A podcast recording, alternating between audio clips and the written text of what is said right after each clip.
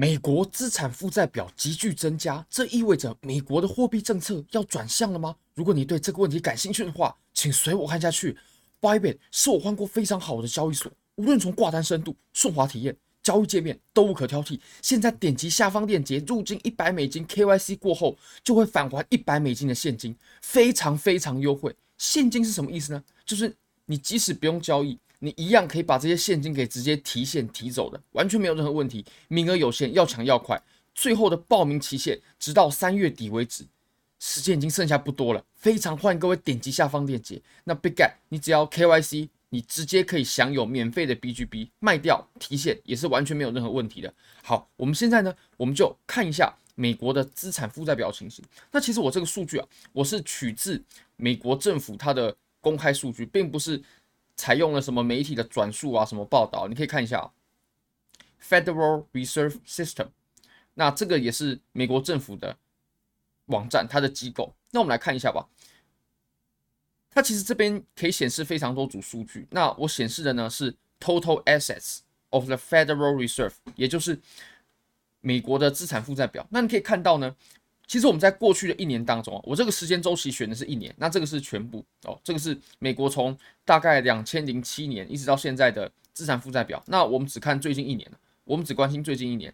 那最近一年呢，你可以发现我们的资产负债表的总资产啊，你可以发现会计的公式就是 A 等于 L 加一嘛，Assets 等于 Liability 加 Equity。那当我们的资产在下跌的过程当中，其实美国啊，它采取的政策就是不断的缩表。那当然，它缩表呢是根据一定的速度，然后稳定的去往下缩的。那你可以发现啊，其实缩表在我们过去的一年当中呢，确实这个政策它就有起到它的效果。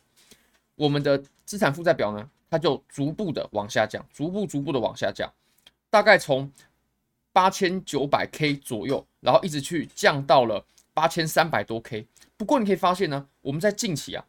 资产负债表急剧的增加，急剧急剧的增加，就等于我们在过去一年的时间以来缩表的幅度呢，都在这过去的几天呢、就把一年以来努力成果的一半给吃掉了。你可以发现，我们的资产负债表在最近啊，就增加了大概是三千亿美金左右，这是非常非常非常可怕的数额。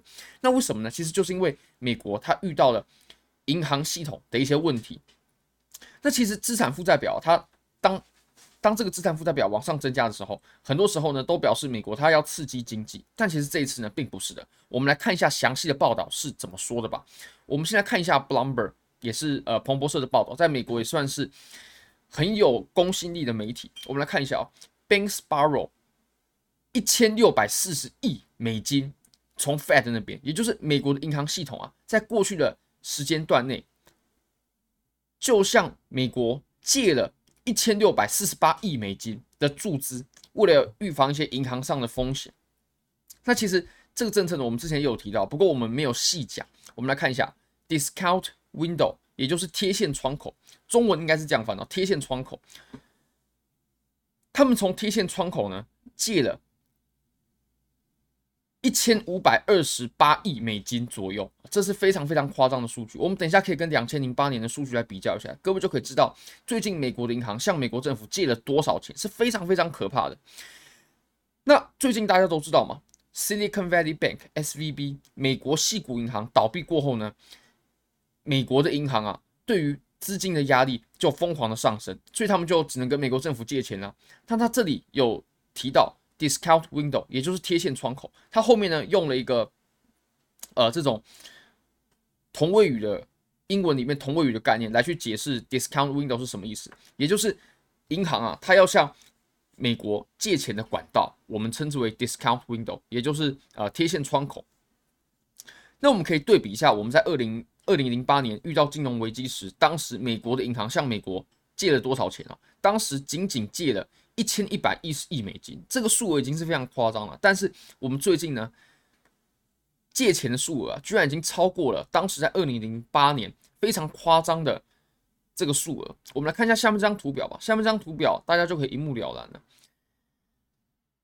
贴现窗口呢，在过去的时间段内，到底借了多少钱出去？你可以发现，在两千零八年，当时美国爆发雷曼兄弟危机，然后引发全球的金融海啸的时候呢，当时贴现窗口的借款啊，就疯狂的飙升，飙升到了一千一百一十亿美金左右。那随后呢，我们开始下降。那后来呢，我们在二零二零年年初的时候，也就是大概在三月多，币圈呢发生三幺二嘛，那当时新冠疫情在全球肆虐，然后美国呢。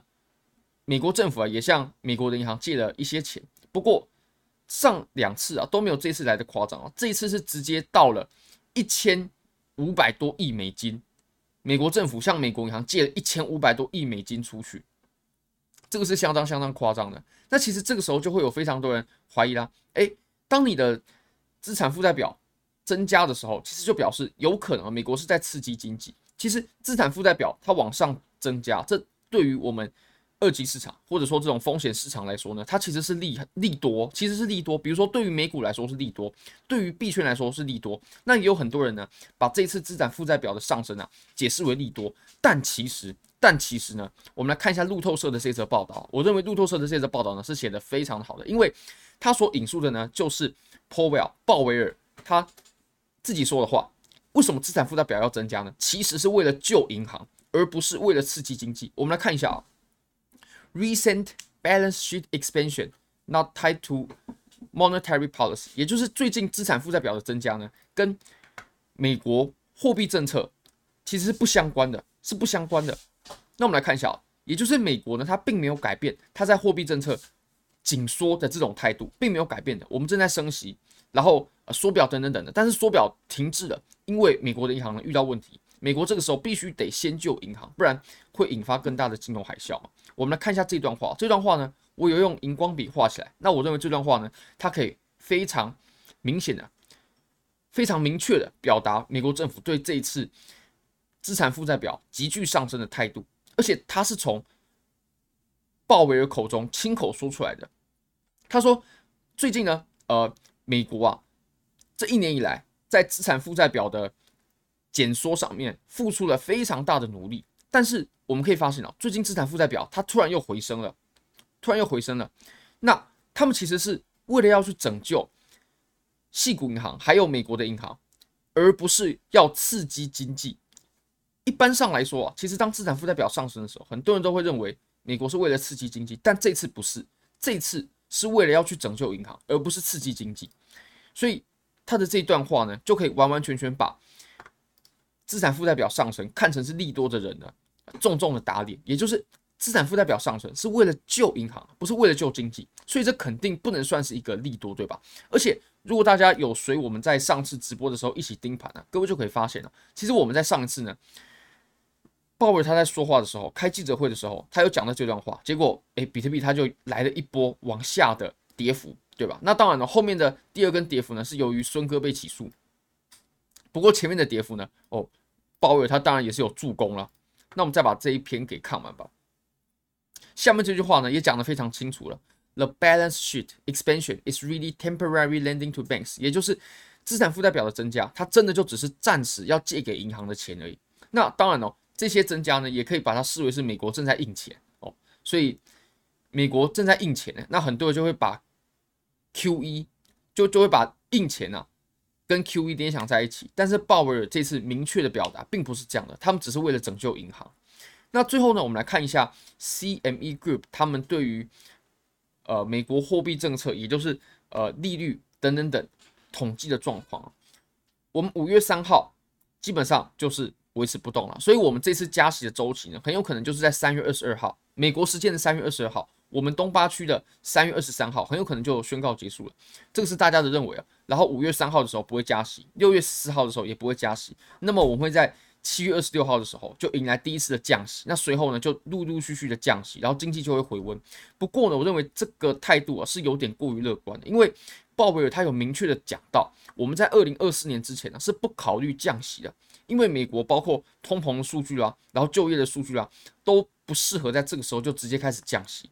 那我认为这个数据呢，其实大家对于市场的预估呢，其实是过于乐观了。好，非常感谢各位，非常欢迎各位可以帮我的影片点赞、订阅、分享、开启小铃铛，就是对我最大的支持。真的非常非常感谢各位，拜拜。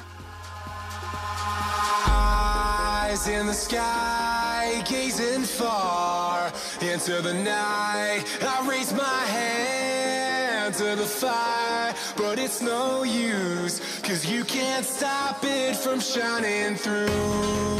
It's true, baby, let the light shine through. If you believe it's true, baby, won't you let the light shine through?